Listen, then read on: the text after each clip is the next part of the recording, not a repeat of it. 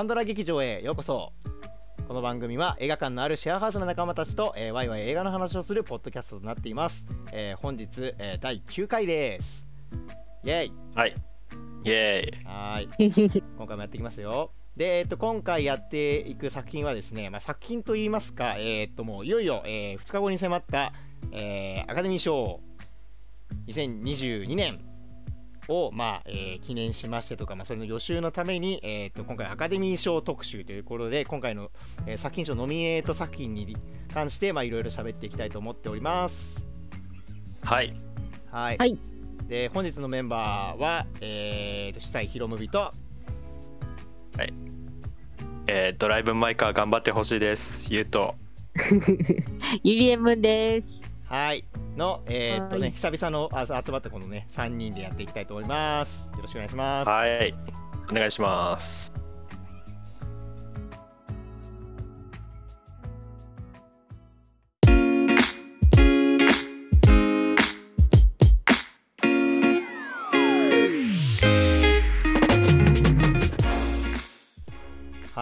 じゃあ本編というところですね。今回、えーとアカデミー賞作品賞、えー3月27かな？3月28か。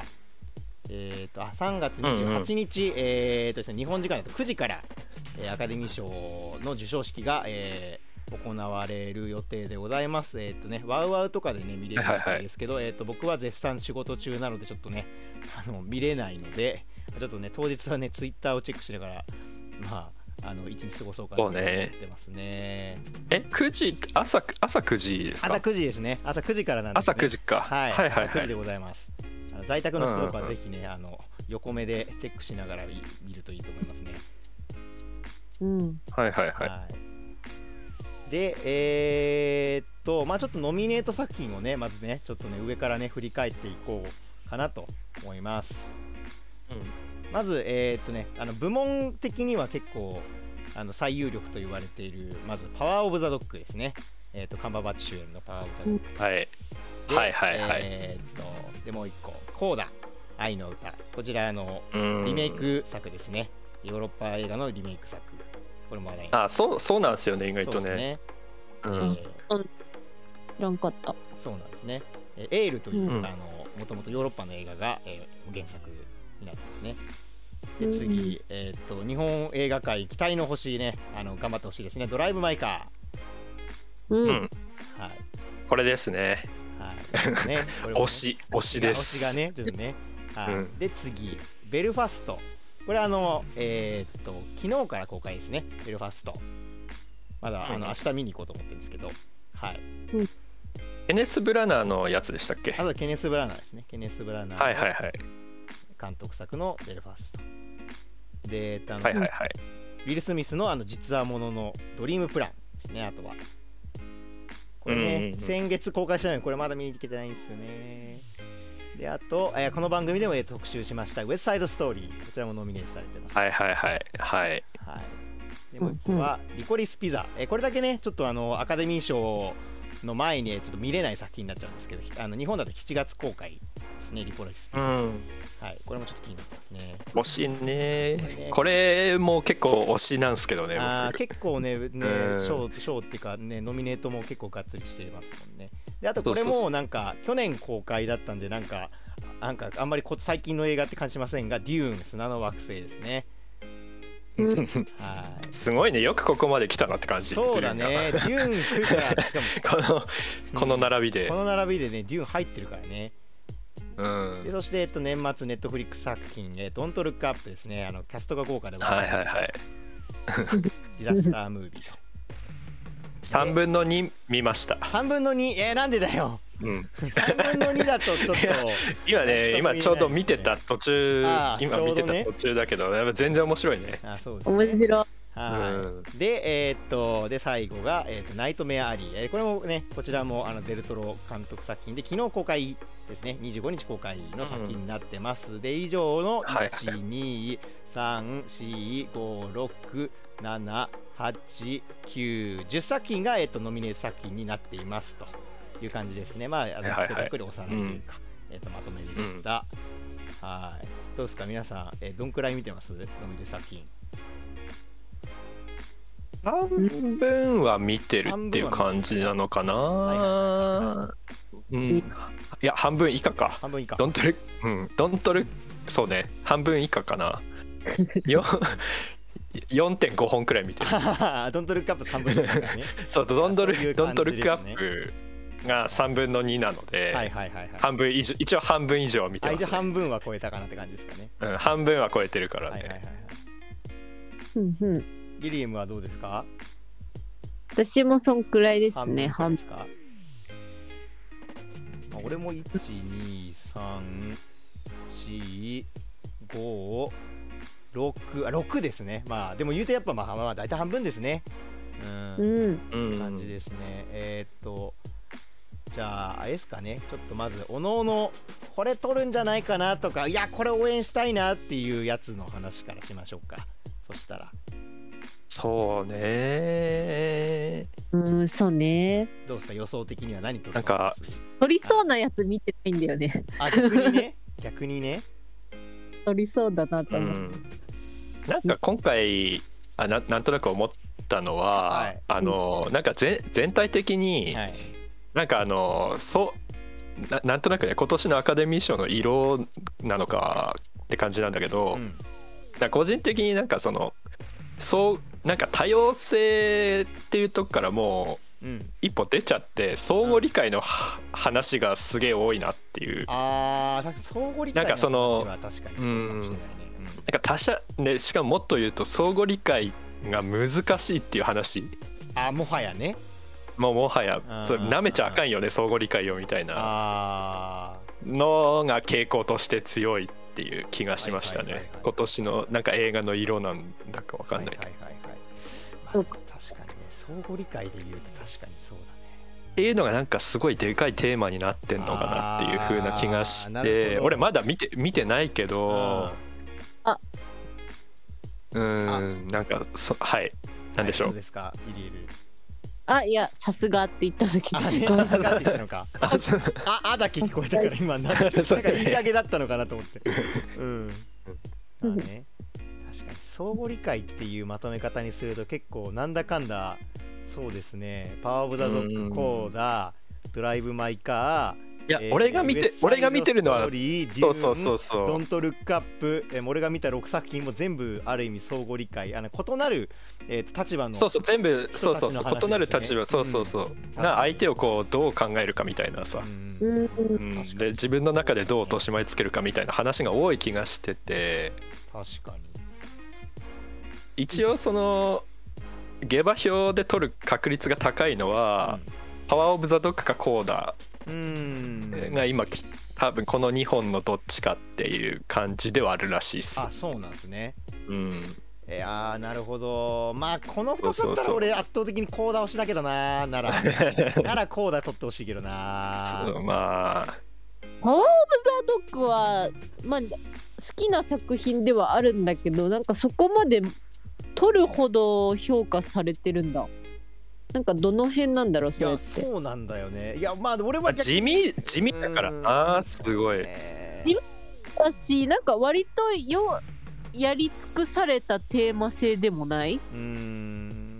うんそうね。でもねまあうん。俺は結構面白く見ちあゃっ本当っすか？たなパワー・オブ・ザ・ドッグ、うん。はいはい。どの辺があれですか？推しポイントですか？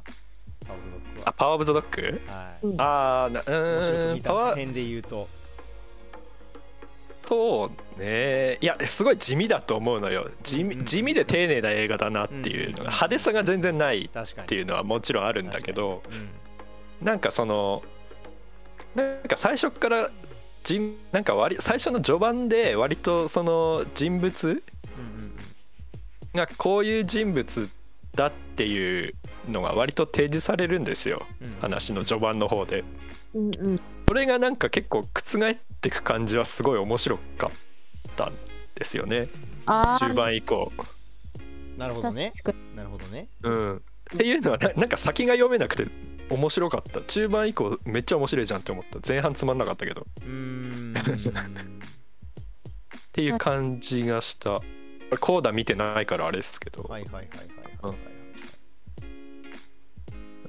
でそれはなんか結構丁寧だっったなっていう感じはしたんだよな。なんか俺普通にそうそうそうその多分監督の演出の意図に乗れたタイプなんだと思うんだけど。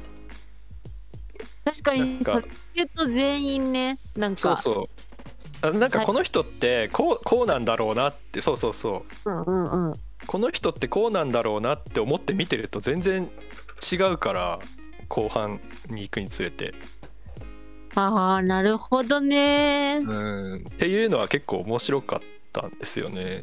まそれ聞いてあそうね。そういかも。確かに確かに、うん。意外とそのなんだろうその表面と本質っていうものが違うよねっていう話だったよね、割とずっと。うんそう見えてねるものと実際の本心みたいな部分のなんかやっぱ乖離というか、まあ、だからやっぱりそこによるなんか分断とまあなんだろうむしろその分断とまあなんか触れ合いみたいな話ではあったよね。うん。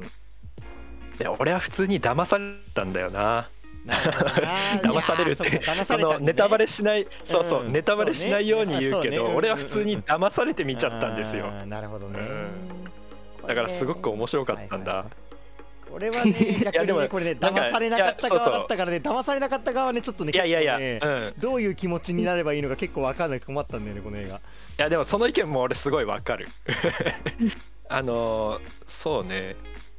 なんかあのーまとまった感うんネタバレしないように言うと、うん。まとまった感じがしないんだよ結局。この映画終わっても、それがをどう捉えるかっていう感じな気はするんだけど。なるほどね。なんかそのうん。まうん。放り投げられてんだよね割と。突き放されてるっていうかさ。うん。まあ突き放されてはいるね。うんうんうん。なるほどねうん。ですね。というわけであの意外とパワー・オブ・ザ・ドッグあの見てない方はあのあれですね逆に多分想像してる映画と違う映画だと思うのでぜひね。そう違う映画だ。と見れるんで あのそう多分あの想定してる映画では多分全然違うところに着地するのがあの面白い映画なんであのぜひ。あそうそうそうそう。そういう面白さがある。はい。と久しぶりにキルティンダンストっぽいキルティンダンスとか見れる。確かにそれはある。いやよかったね。よかったねあ M の感じね。MJ 感があったね。あったね。なんだろう。そこは。やっぱりあの人妻になっても MJ は MJ なのよねあの あのリアルに面倒くさい感じね。助けたくなったよないやでもねそうなのよ庇護欲はだいぶかきたてられて守りたくなるは守りたくなるのよね、う面倒くさいんだけどうんいやそのキルスティン・ダンストもうんひなんかひっくり返るんですよ途中で印象があのこれはみ、うん、俺の感覚だけどはいはいはいはいはいうんそうだねよかったっす結構面白かった俺。はいはいはいはい。うん。まあね。なるほどパウズドッグはこんなもんかな。一う旦、ん。そうね。はい。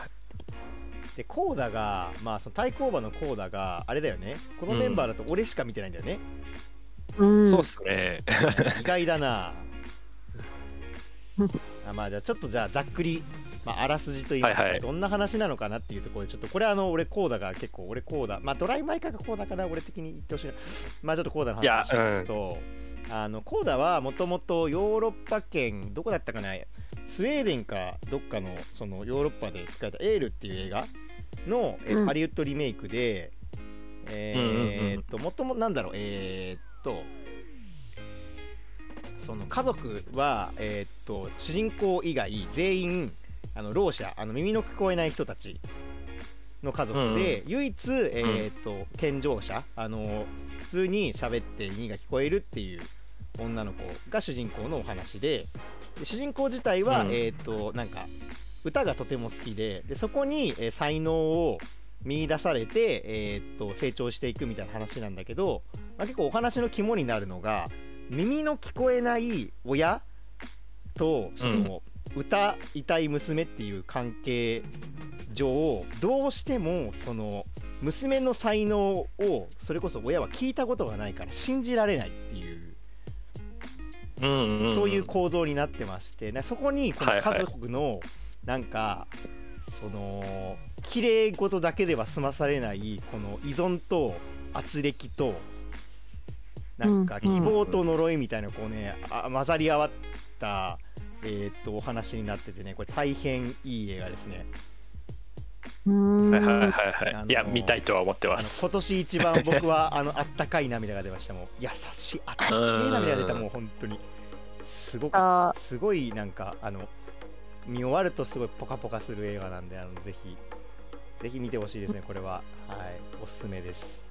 あ今年メイクが2つ入ってんだねあそう。いやか3つかな。3つ入って3つじゃない？3つ入あってるの？ともう一個。ウエストサイドスストーリー。リーがリメイクだよね。もう一個何？うん。あデューンもそうか。いやデューン。そういう意味ではそうだ。そっか。デューまあでもリリメイクまあでもリメイクだよあれも。事実上の。まあね。あの何回かやってますからね。そうだね。確かになそう思うと。そう思うと今年結構異例の年だね。面白くない？リメイクが入るって結構面白いなって思うんだけど。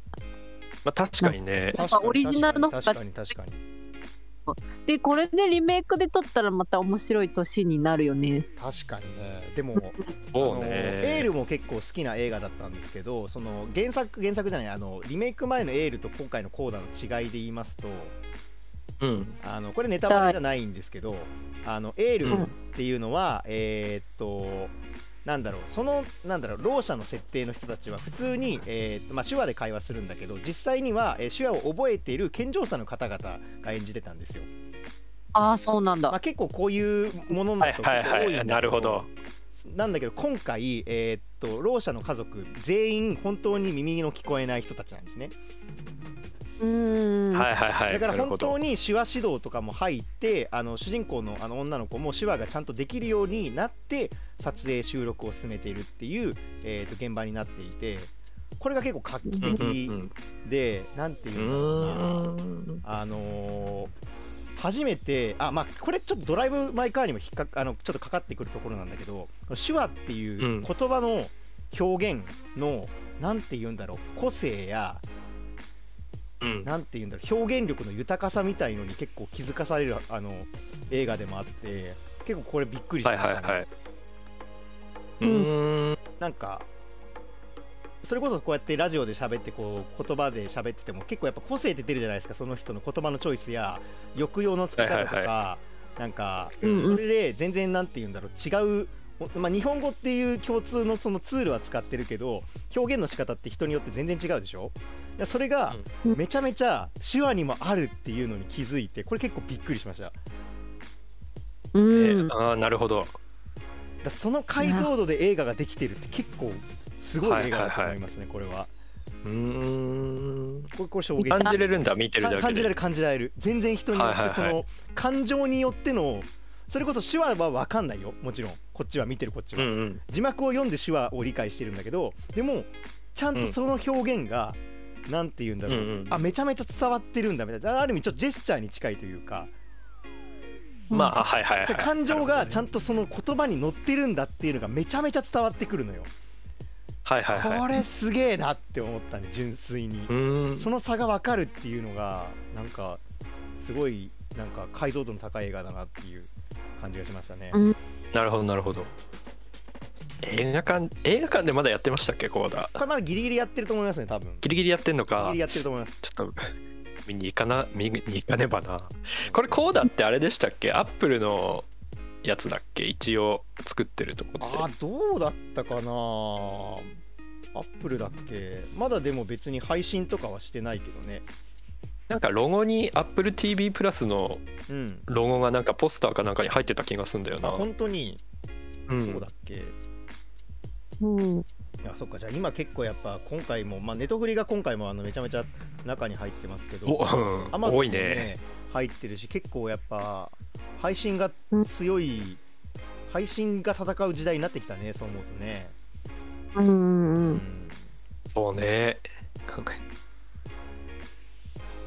ちょっと一押しのあドライブ・マイ・カーの話をしてもいいですか？はいいいですよ。はいじゃあ一押しドライブ・マイ・カー。あどどあみんな見てますか？ドライブ・マイ・カあドライブ・マーイ・カーは見てます。見てます。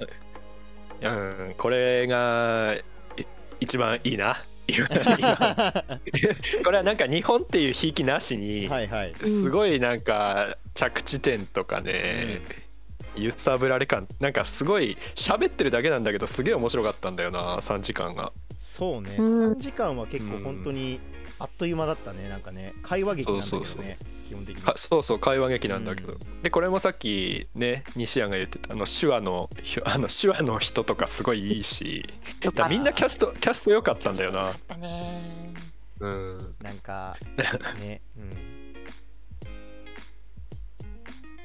あとなんかあのと中盤のなんだっけあのガイドの人の家に行って喋るシーンが最近見た映画の中で一番いいシーンだった。あーそこよかったねう、うんん。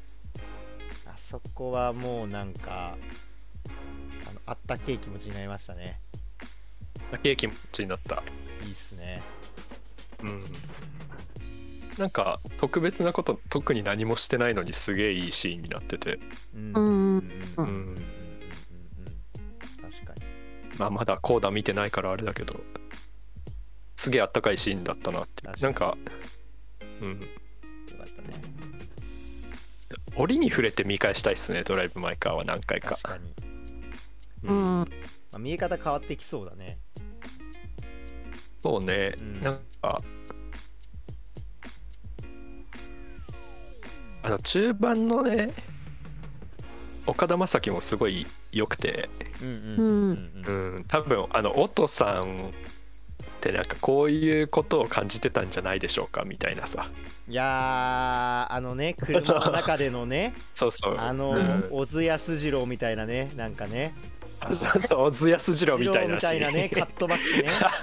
あ 確かれよかったですね。なんか、うん、言われ言われてみるとそうだね。小津安二郎っぽかったね。あの でもねなんか小津安とこっち見てる。ずっとそのカメラの方を見てるって相対してるっていうのがなんかその結構その人って人の中に自分を見てるっていう表現にめちゃめちゃなってて、うんあれめちゃめちゃ素晴らしかったっすね 表現として。いやーそう。人は人を通して自分を見てるんだなっていうね。うんうん。いいいい全然。いい表現でしたね。全然まばたきしないんだよね岡田将生が。いやーだか彼は器なんでね。怖い、うん、あそうそうそう。いや器なんですよ。そうあのねそのそのいろんなこうなこうね車に込められた意味とか岡田将生に込められてる意味とかなんかねいちいちうまいんですよ。ちょっとうん。悔しいんだわ。そう。いやめちゃめちゃ映画としてうまかったよこれは。本当にびっくりするぐらい。そうそうそう。うん。まあそもそもそのなんかこの車っていうのがこのパーソナル心のパーソナルスペースであってみたいな、うんうん。うんうん運転席とかなんかいろいろ。をそうだね。運転席を譲るっていうのはどういう意味かとかね、そうそうそうそう。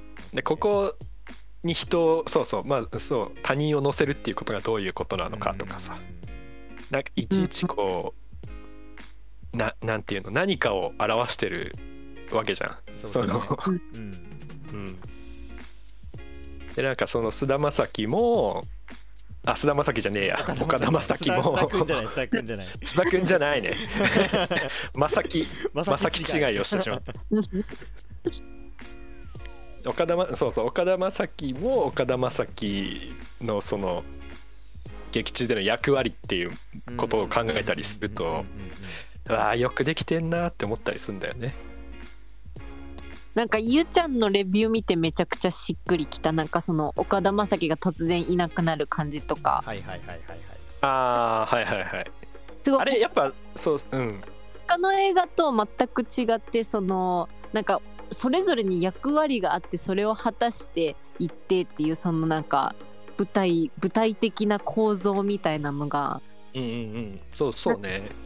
なんかそれが面白かったね。なかなかそういううんうんうん。何見てないから。うんうんうんうん。ああはいはい。確かに確かうん。えんって感じだったね。うんうんうん。確かに。なんかその、うん。あれなんですよね。おと奥さんの名前が音なんだけどうんうん。そのななんていうの？おお音を失うわけなんですよ。ね。音を失サうっていうのと。ね。そうなんですそうそう。うん。と多分か引っ掛けられてるんだと思うんだけど。そうだね。うんだから実際その劇中で音がなくなる瞬間があったりしてうんうんうんうん。とかとかね。なんかいううん。うんそのうめえんだ？いちいち。いやー なんかそもそもなんかさその前編がそのチェーホフの、えっとワーニャおじさんの引用によって心情を表す。っていうこの結構なんだ入れ子構造っていうかな劇中劇みたいなうんうんうん構造にしてることによってなんて言うんだろうな。こうずっと心象ね現実に起きてることなのにずっと心象風景みたいななんかね不思議なバランスの映画だよね。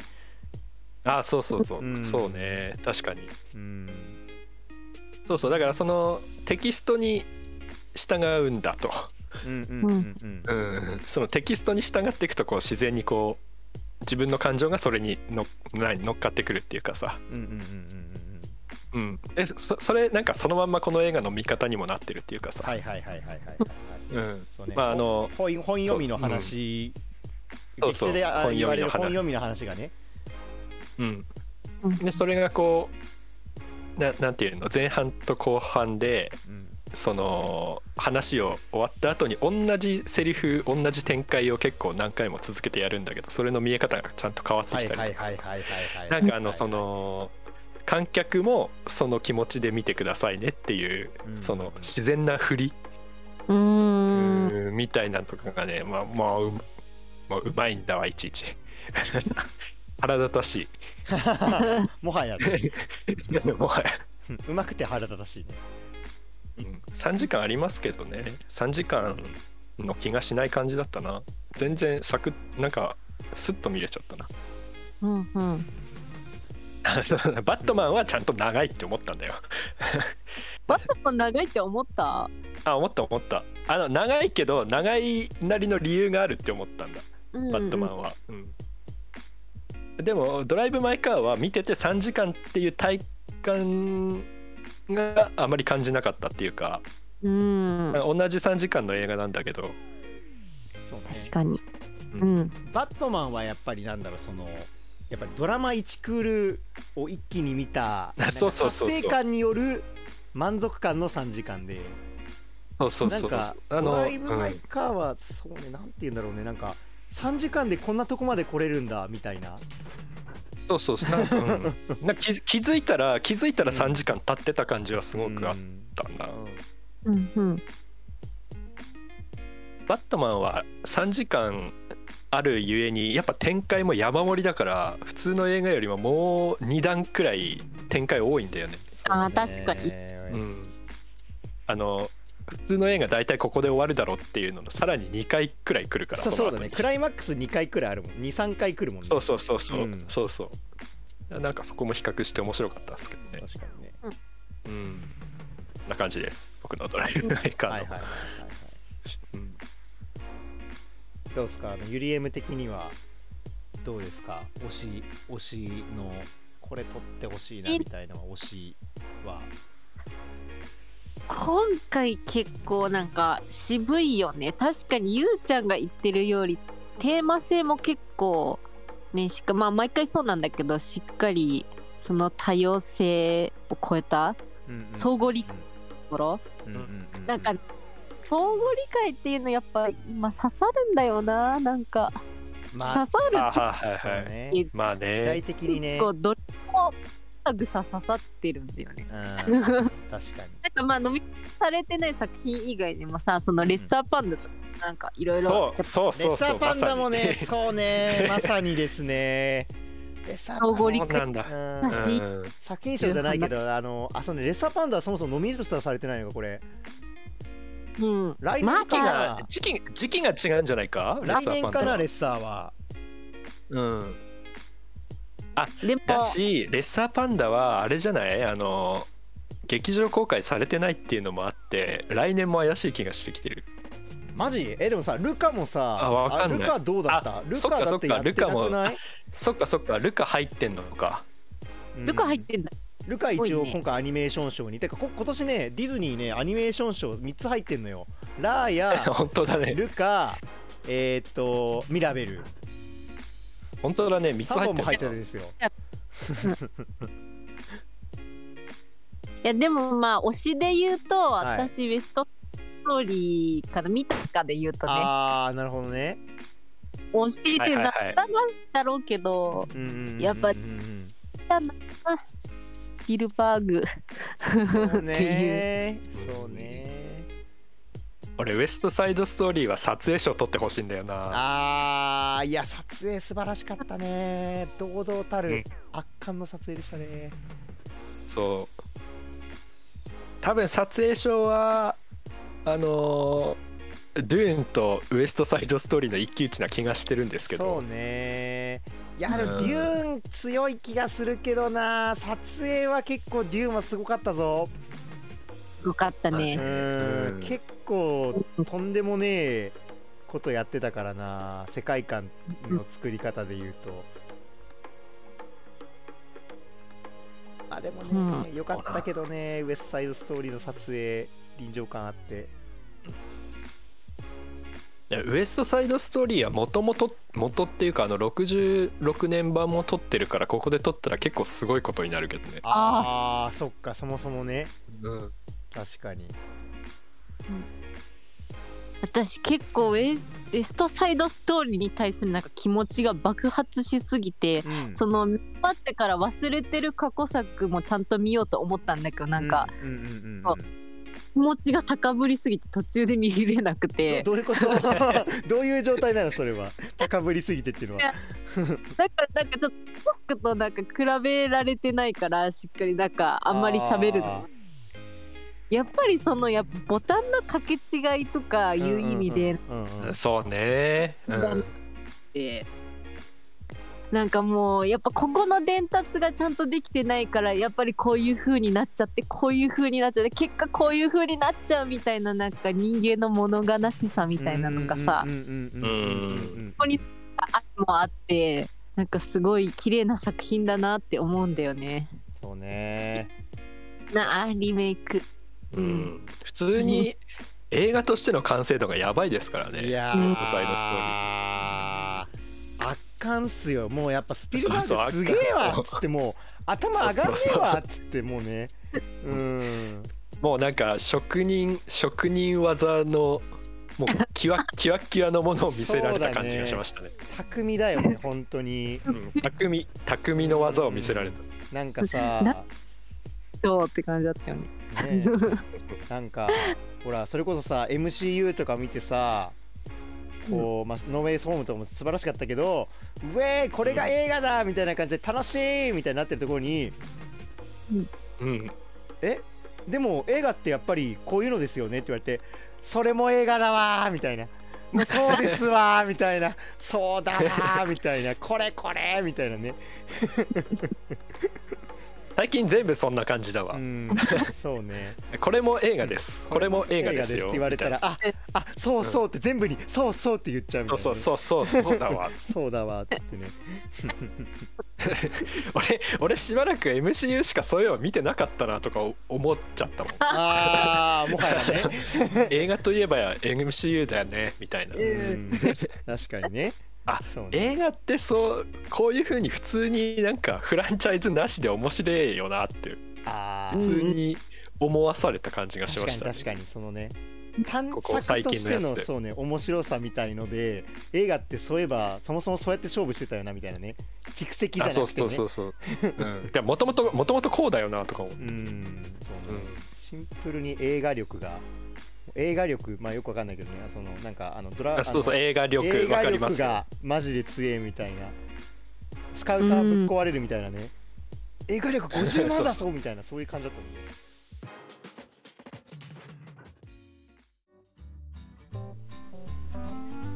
はい、えー、とお話の途中ですが、えー、と今回もちょっと、えー横道それたりしまして、えー、と尺が、えー収録時間が1時間オーバーしてしまったので今回、えー前半後半戦に、えー分けたいと思います、えーと、後半戦では、えーと、また他部門他の部門の話もしておりますのでこちらもぜひぜひお聴きください。それではまた次の回でお会いしましょう。バイバイ。